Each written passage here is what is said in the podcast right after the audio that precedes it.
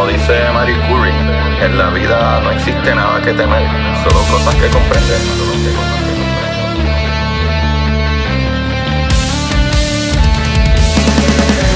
Recuerden correr y buscar la manera de aprender que más le divierta.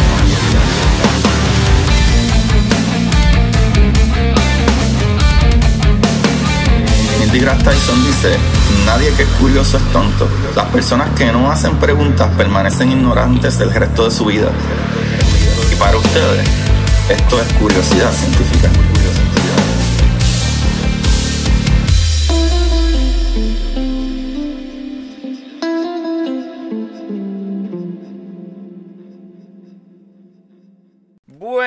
Curiosidad Científica. Bienvenidos nuevamente a otro episodio de su programa más magnífico, bello, precioso. Eh, eh, que vamos a aprender un poquito más.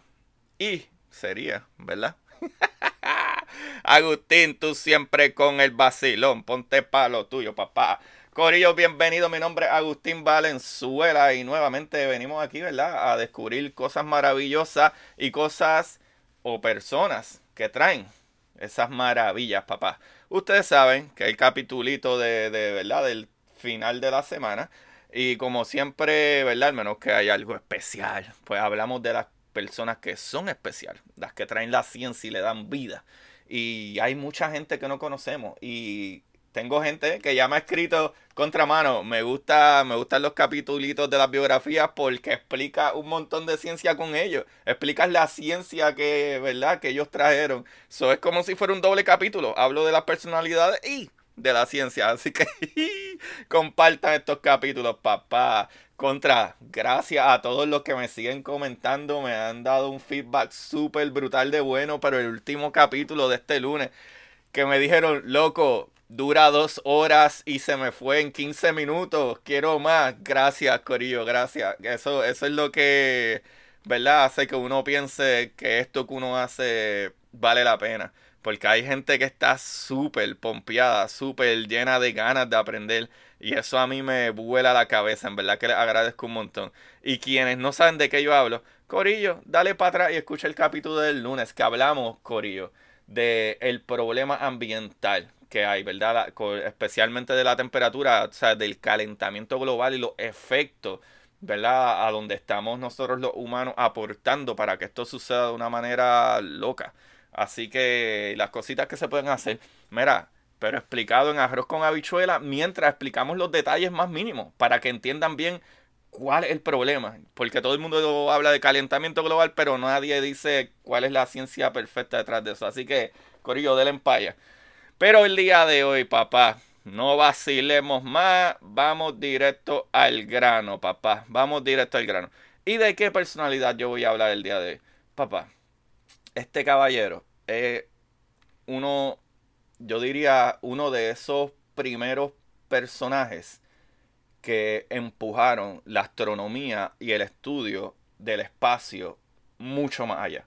¿Sabes? Los que tenían un intelecto tan brutal, comparado con la tecnología que ellos tenían en aquel momento, que si los tuviéramos ahora en estos tiempos con nuestra tecnología, nosotros de seguro estuviéramos mucho más lejos todavía. Con lo que conocemos ahora y con lo que conocemos la química, incluso con lo que conocemos cosas tan magníficas como los quantums. Así que el día de hoy voy a hablar de Christian Huygens. ¿Quién fue Christian Huygens? Para los que no sepan en lo absoluto, este muchachito es del siglo XVII, o sea, los 1600. So, el siglo XVII fue un momento muy propicio, ¿verdad? Para la ciencia, con avances en los campos de la física, las matemáticas, la química y las ciencias naturales. Si ustedes se acuerdan, muchas de estas personalidades bien ridículamente grandes como Kepler, eh, Galileo y todos ellos son más o menos de los 1600 a los 1700, ¿verdad? Del siglo XVI al XVII. Pues este caballero es de ahí. Y la verdad es que alrededor de ese tiempo es que yo considero, para los 1600 a 1700, que es que nació la ciencia. ¿Qué quiero decir con esto? Es que por unos 1600 años, desde que Roma invadió a Grecia y se chavó todo, y después Roma se convirtió en una Roma católica, eh, la ciencia no se pudo practicar, ni siquiera buscar ni mencionarla. y se perdieron todas esas cosas que ya se habían hecho de los años de los griegos y los romanos y todo eso. So, vinieron estos muchachos los cuales tenían una pelea entre ciencia y religión. Pero Corillo, ¿verdad? Eh, en el espacio de un siglo se observaron eh, ¿verdad? varios planetas y lunas por primera vez. Se hicieron modelos precisos para ¿verdad? predecir los movimientos de los planetas y se concibió la ley de la gravitación universal. ¿Qué sucede, Corillo? En medio de esto, el nombre de Christian Huygens se destaca entre todos los demás. Como uno de los ¿verdad? científicos prominentes de su tiempo, fue fundamental en el desarrollo de los relojes, mecánica y óptica. Este tipo estaba en todas. Y en el campo de la astronomía descubrió los anillos de Saturno y su luna más grande, Corillo Titán. Titán, sí. Ya se acordarán del título de mi nuevo libro, La exploradora, Titán, la exploración. En ese libro es en Titán. Así que vayan a buscarlo en Amazon. Pero Corillo, gracias a Huygens, las generaciones posteriores de astrónomos se inspiraron para explorar el sistema solar exterior, lo que condujo ¿verdad? al descubrimiento de otras lunas de, Cronia, Urano y Neptuno en el siglo siguiente. O sea, solamente 100 años después sucedieron todas estas cosas maravillosas. Ahora, tengo que decir que, eh, ¿verdad? Neptuno eh, fue un planeta que se calculó que estaría ahí, ¿verdad? Y, Urano, y básicamente los descubrieron los otros días, no fue hace tanto tiempo. Pero, Corillo, vamos a hablar de la vida temprana de Christian Huygens. Este muchachito nació en La Haya el 14 de abril de 1629 en una familia holandesa rica e influyente. Este muchachito tenía chavito, un guaynabito. Christian fue, ¿verdad? Este, Christian Huygens. So, Christian fue el segundo hijo de Constantine Huygens y Susana van Byerly, quien nombró a Christian, eh, ¿verdad? Eh, en honor a su abuelo paterno. Constantine un famoso poeta, compositor y ¿verdad? asesor de la Casa de Orange, era amigo de muchos filósofos contemporáneos, incluido ¿verdad? Galileo Galilei, eh, Marín Mersenne y René Descartes. Corillo. Las conexiones ¿verdad? y afiliaciones eh, personales de su nombre le permitieron a Cristian recibir una educación integral de arte, ciencia y lo llevaron a convertirse en un inventor y astrónomo. Hasta los 17 años, o 16, por ahí, 16, 17, Cristian estudió en el hogar y recibió una educación liberal, estudiando idioma, música, historia, geografía, matemáticas, lógica, retórica y hasta baile, corillo, esgrima y equitación, ¿verdad? Equitación es lo de los caballos. Eh, Así que en su educación, en 1645, Christian fue enviado a estudiar Derecho y Matemática en la Universidad de Leiden, en el sur de, ¿verdad? de los Países Bajos. Después de dos años, Huygens eh, ¿verdad? Eh, continuó su estudio en el recién fundado Colegio de Orange de Brida, donde su padre era curador hasta que se graduó en 1649. Mientras su padre esperaba que él fuera ¿verdad? diplomático, el interés de Cristian en las matemáticas y la ciencia eran obvias, Corillo, súper obvias. Así que en 1654, eh, ¿verdad? 1654, Huygens regresó a la casa de su padre en La Haya y comenzó a dedicarse por completo a la investigación. Gran parte de esto tuvo lugar en otra casa, ¿verdad?, de su familia, en la cercana Hofwich, donde pasó gran parte del verano, Huygens desarrolló una amplia gama de corresponsales en ese momento que incluían a Mersine y al círculo de académicos con los que se había rodeado en París. So, en 1605 Huygens comenzó a visitar París en múltiples ocasiones y participó de los debates celebrados por la Academia Montmort que se había hecho cargo del círculo de Mersini después de su muerte en 1648. Mientras estaba eh, ¿verdad? en la Academia Mormon, Huygens abogó por el método científico y la experimentación sobre los métodos ¿verdad? tradicionales, ortodoxia y lo que él vio ¿verdad? como actitudes aficionadas. So, en 1661, Huygens hizo su primera visita a Inglaterra, donde asistió a una reunión del grupo Gesham College, una sociedad de científicos influenciados por el nuevo método científico, ¿verdad? Como lo propuso Francis Bacon. So, en 1663 Huygens se convirtió en miembro de la Royal Society, que ¿verdad? sucedió al grupo Gershman y se reunió con académicos tan influyentes como Isaac Newton y Robert Boyle, ¿verdad? Que, que participando de muchos debates y discusiones con otros, ¿verdad? De su clase. Y eso está súper brutal. Corillo, en 1666 Huygens se mudó a París y se convirtió en uno de los miembros fundadores de la nueva Academia de Ciencias de Luis eh, 14, mientras estuvo allí, utilizó el Observatorio de París, que ese observatorio ha dado a muchas grandes personas, Corillo, eh, eh, ¿verdad? El moverse hacia adelante. Así que este muchachito utilizó ese observatorio de París para hacer sus mayores descubrimientos en el campo de la astronomía, ¿verdad? Eh, realizó correspondencia con la Royal Society y trabajó junto al astrónomo Giovanni Cassini, papá. ¡Uy! Quien descubrió las lunas de Saturno. ¿Verdad? digo, Cassini descubrió a Japeto, Rea, Tetis y Dione pero, este, ¿verdad? Huygens fue el que descubrió a Titán. So, su trabajo con la academia le otorgó una pensión más grande, ¿verdad? Que la de cualquier otro miembro y un departamento en su edificio. Además de visitas ocasionales a Holanda, vivió en París de 1666 a 1681 y conoció, ¿verdad?, al matemático y filósofo alemán Gottfried Wilhelm Leibniz, con quien mantuvo relaciones amistosas por el resto de su vida. Ahora, ustedes dirán, ¿qué hizo todo este muchachito con todo esto? Papillo, vamos a los logros en astronomía. A partir del 1652 al 53, Huygens comenzó a estudiar ¿verdad? lente esférico desde un punto de vista teórico, con el eh, ¿verdad? objetivo final de comprender los telescopios. En 1655, en colaboración con su hermano Constantich, eh, comenzó a pulir y pulir sus propios lentes y finalmente diseñó lo que ahora se llama el ocular Huygenian o Huygenian, ¿verdad? Un telescopio ocular que consta de dos lentes. En la década del 1660 su trabajo con lentes le permitió reunirse socialmente con Baruch Spinoza, el famoso filósofo, erudito y ¿verdad? racionalista holandés. Wow, qué difícil esa palabra. Envíenme en voice cómo se dice racionalista. Pero tienen que leer de una, ¿ok?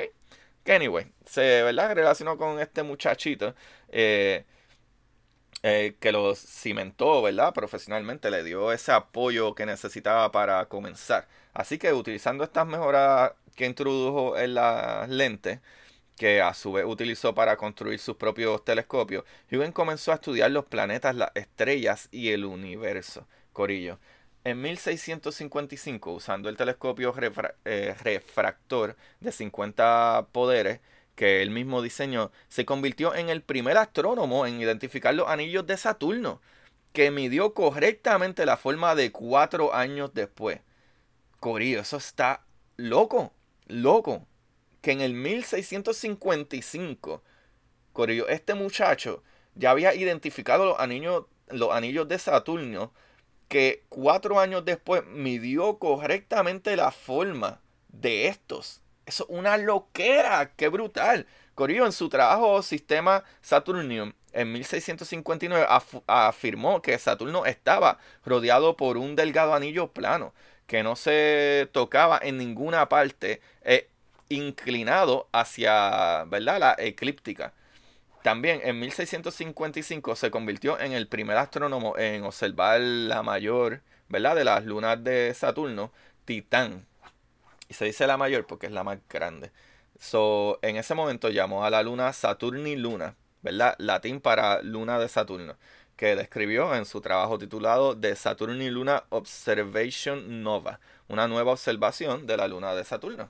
¿Sabe? En el mismo año usó su telescopio moderno para observar la nébula de Orión y la subdividió con éxito en diferentes estrellas. También produjo la primera ilustración de la misma, que también publicó en Sistema Saturnium en 1659. Debido a esto, Corillo, la región interior más brillante fue nombrada región de Union ¿verdad? Huygenian, región Huygenian, en su honor.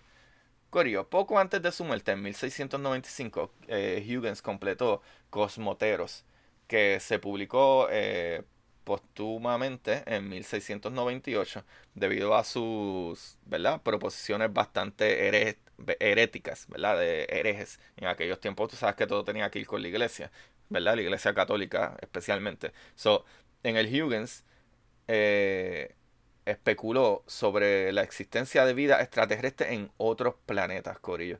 Él ya estaba especulando esto, que él imaginó que sería similar, ¿verdad?, a la de la Tierra. Tales especulaciones no eran infrecuentes en ese momento, gracias a parte, ¿verdad?, el modelo copernicano, ¿verdad?, de lo que era heliocéntrico que, ¿verdad? que el Sol es el que está en, el centro de nosotros. Pero Huygens entró en mayor detalle, afirmando que la disponibilidad de agua en forma líquida era esencial para la vida y que las propiedades del agua deben variar de un planeta a otro para adaptarse al rango de la temperatura. So, tomó sus observaciones de puntos oscuros y brillantes en la superficie de Marte y Júpiter como evidencia de agua y hielo en esos planetas, Corillo wow, qué brillante, este tipo está brutal.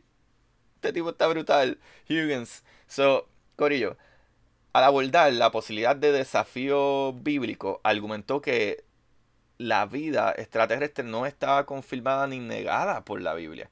Y cuestionó que, ¿verdad? Porque Dios crearía los otros planetas si no se suponía que se poblarían como la Tierra. ¿Verdad? Como que, ¿de qué valen entonces esos planetas y tantas cosas allá afuera si solamente aquí hay vida? Él se cuestionaba esas cositas. también fue en este libro de Huygens, publicó su método para estimar ¿verdad? distancias estelares basado en la posición, eh, ¿verdad? luego de probada, ¿sabes? Este, esto fue luego probado que estaba incorrectamente, de que todas las estrellas eran tan luminosas como el Sol. eso no es así, eso era erróneo. Eso se probó después, pero él como quiera, ¿verdad? Pensó que que las distancias estelares eran, ¿verdad? Él tenía un método de cómo medir esas distancias estelares. Pero en 1659, Huygens también declaró lo que ahora se conoce como la segunda de las leyes del movimiento de Newton en forma cuadrática. O sea, en ese momento dedujo lo que ahora es la fórmula estándar para la fuerza centrípeta. ¿Qué tú dices? Sí, Corillo. Y hay un capítulo que yo hablo de la fuerza centrípeta, así que dale para atrás. Y tiene que ver, ¿verdad? Por si acaso, cuando tú estás girando algo, hay algo que te empieza a empujar hacia afuera, básicamente. So, es excitada por un objeto que describe un movimiento circular. Por ejemplo, ¿verdad? En la cuerda, ¿verdad? En la cuerda a la que está unida, en forma matemática, esto se expresa, ¿verdad? Como Fc igual a mv al cuadrado eh, donde la m es la masa del objeto, la v es la velocidad y la r el radio. So, ese es el, cálculo matemático. Pero lo importante con esto es que la publicación de la fórmula general para esta fuerza en 1673, aunque relacionada con su trabajo en relojes de péndulo y no en astronomía, ¿verdad? Esta, esta publicación era más basada en esa. ¿Sabe? Fue un paso significativo en el estudio de las órbitas en astronomía, Corillo. Gracias a esto, Sol permitió la transición de la tercera ley de movimiento eh, planetario de Kepler a la ley de gravitación cuadrada inversa. Eso está súper brutal, aunque no estoy seguro de qué tiene que qué significa cuadrada inversa. Pero me imagino que el cuadrado es la, ¿verdad? la, multiplicación de, de, la, de esa fuerza. El cálculo X o Y al cuadrado, ¿verdad? Al doble, como es la gravedad, que la gravedad, las cosas van ganando velocidad a 9.8 metros por segundo al cuadrado. So, cada 9.8 metros se duplica la velocidad de las cosas que están cayendo. Ese, ¿verdad? Es, lo que les puedo explicar. Corillo, pero eso fue todo lo que hizo. No, hay otros logros, Corillo. Su interés como astrónomo en la medición precisa del tiempo también lo llevó al descubrimiento del péndulo como regulador de los relojes. Su invención del reloj de péndulo, que, ¿verdad? de prototipo a finales de 1656 fue un gran avance con el cronometraje, permitiendo relojes más precisos que los disponibles, ¿verdad? En aquel momento. No es que eran súper precisos, pero eran mucho mejor de lo que había. So, en 1657, Huygens contrató a fabricantes de relojes de la Haya para construir su reloj y solicitó una, ¿verdad? Patente local. En otros países como Francia y Gran Bretaña tuvo menos éxito y los diseñadores llegaron a robar su diseño para su propio uso. Pero, sin embargo, el trabajo publicado de Huygens eh, sobre el concepto aseguró que se le ¿verdad? acredite la investigación. O sea que aunque las otras compañías se hicieron millonarios, lo único que ellos pueden decirle, esto lo hizo Huygens, pero yo me hice millonario. Porquerías de capitalista. Pero anyway, volviendo para atrás. El reloj de péndulo de estilo Huygens más antiguo conocido, ¿verdad? Data del 1657 y se puede ver en el Museo Brave en Leiden. Que eso está súper brutal. Y actually, si van, ¿verdad? Y buscan el reloj de Huygens de 1657, hay una foto eh, que la pueden conseguir en internet. So, Corillo, en 1673, yendo más adelante de nuevo, Huygens publicó Hologorium Oscillatium Silv de Muto Perdulorum. Teoría y diseño de reloj de péndulo. Eso es lo que decían todo lo que dije. Corillo, su trabajo principal en péndulo y orología eh, era ese, ¿verdad? Ese libro, esa publicación. So, en él abordó los problemas ¿verdad? planteados por científicos anteriores que consideraron que los péndulos no son isócronos, es decir, su periodo depende del ancho de su oscilación, con oscilaciones anchas que toman un poco más de tiempo en las estrechas. Obviamente, si pesa un poco más, a lo mejor ¿verdad? tiene más tamaño, no funciona igual. Necesitas más energía para mover cosas más pesadas o más energía para parar cosas más pesadas o menos energía para mover cosas menos pesadas o masivas y cositas así que si quieren una idea más básica la inercia eh, o el bosón de Higgs que eso sería ya más quantum quantum physics pero corillo las cosas no se quedan ahí papá porque este muchachito corillo este muchachito él descubrió corillo verdad él hizo el cálculo que esto a mí me vuela la mente. Corillo, él hizo el cálculo que, ¿verdad? Eh, él, sacó el número de cuánto tiempo era la órbita, ¿verdad? En su propio eje de Marte, del planeta Marte. Y este tipo estaba tan brutal que él puso que esa órbita eran 24 eh, horas con 30 minutos en aquel tiempo, en los 1660, 1650, Corillo, él dijo que la órbita, el tiempo que le toma a Marte girar en su propio eje eran 24 horas y 30 minutos. ¿Y tú sabes cuánto es? 24 horas y 37 minutos. ¡Wow! ¡Loco! Solo con observaciones y cálculos matemáticos, este hombre descifró que hoy en día sabemos, estaba ahí cerquita Corillo, falló por siete minutitos. ¡Qué brutal!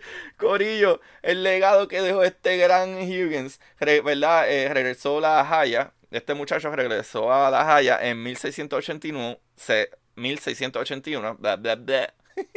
después de sufrir una grave enfermedad depresiva que lo había afectado durante toda su vida. Intentó regresar a Francia en 1685, pero la revocación del edicto de Nantes, eh, que permitió a los protestantes franceses la libertad de practicar su religión, lo impidió. Cuando su padre murió en 1687, eh, Herdof, ay Dios mío, Heredo Hofwick, que hizo su hogar al año siguiente, eh, en 1689 hizo su tercera y última visita a Inglaterra viendo a Isaac Newton, una vez más para un intercambio de ideas sobre movimiento y óptica. Murió en La Haya el 8 de julio de 1695 después de sufrir problemas de salud y fue enterrado en la grote de St. Jacob's Church. Great of St. James Church, una histórica iglesia protestante de La Haya por el trabajo de su vida, sus contribuciones a muchos campos de la ciencia, Huygens ha sido honrado de varias maneras. En reconocimiento por su tiempo en la Universidad de Leiden se construyó el laboratorio, laboratorio Huygens, que es el hogar del ¿verdad? Departamento de Física de la universidad. La Agencia Espacial Europea también creó el edificio Huygens, que se encuentra frente al Centro Europeo de Investigación y Tecnología Espacial, Corillo, en el Parque Space Business de Northwick, Países Bajos. La Universidad Radboud, ubicada en Nijmegen, eh, también tiene un edificio que lleva el nombre de Huygens, que es uno de los principales edificios del Departamento de Ciencias de la universidad. El Christian Huygens College una escuela secundaria ubicada en Heidelberg, eh, Países Bajos. Eh, también se nombra en su honor, al igual que el programa de becas Huygens, una beca especial para estudiantes ¿verdad? internacionales y holandeses. También está el ocular ocular de dos elementos para telescopios diseñados por Huygens, que se conoce como ocular huygeniano. ¡Wow! ¡Qué brutal! En su honor también se nombró el paquete de procesamiento de imágenes de microscopio, conocidos como Huygens Software, en honor tanto a Christian como a su padre, ¿verdad? El padre de Christian Huygens, otro reconocido erudito y científico holandés, eh, las instalaciones de la Supercomputadora Nacional de los Países Bajos de Ámsterdam crearon la supercomputadora Huygens. ¡Wow, mano! ¡Qué brutal! ¿Verdad? Y debido a sus contribuciones al campo de la astronomía, muchos objetos celestes caracterizados y vehículos han sido nombrados en honor a Huygens. Está incluyendo asteroide 2801 Huygens, el cráter Huygens en Marte y Mons Huygens, eh, una montaña de la Luna, ¿verdad? Mons Huygens. Eh, y por supuesto está la sonda Huygens, el módulo de aterrizaje utilizado para examinar la superficie de Titán como parte de la misión Cassini-Huygens a Saturno, Corillo. Eh, la revista Space tiene muchos artículos interesantes sobre Christian Huygens y sus descubrimientos. Por ejemplo, eh, aquí hay uno, ¿verdad? Que reconoce el cumpleaños número 375 de Christian Huygens, un artículo sobre el titán de la luna de Saturno y detalles sobre la misión del Huygens y lo que, ¿verdad? Reveló sobre la atmósfera de Titán. Corillo, esto está súper brutal. ¿Sabe? Astronomy Cast también tiene un podcast informativo sobre el tema, ¿verdad? De Christian Huygens y creo que el episodio 150 que dice telescopio y, ¿verdad? y el siguiente nivel. También para obtener más información puedes conseguirlo consultar las páginas de exploración del sistema solar de la NASA en Christian Huygens y una biografía de Christian Huygens. Aparte de ahí, esta información la saqué de do.midwestbiomed.org, de quien.net, de frases333.com, de biografía y vida.com de psicología y mente.com y de nasa.com, lo que acabé de mencionar. Corillo, qué maravillosa la vida de este caballero. O hay gente que está a otros niveles y nos hacen llegar donde estamos. Y eso está súper brutal.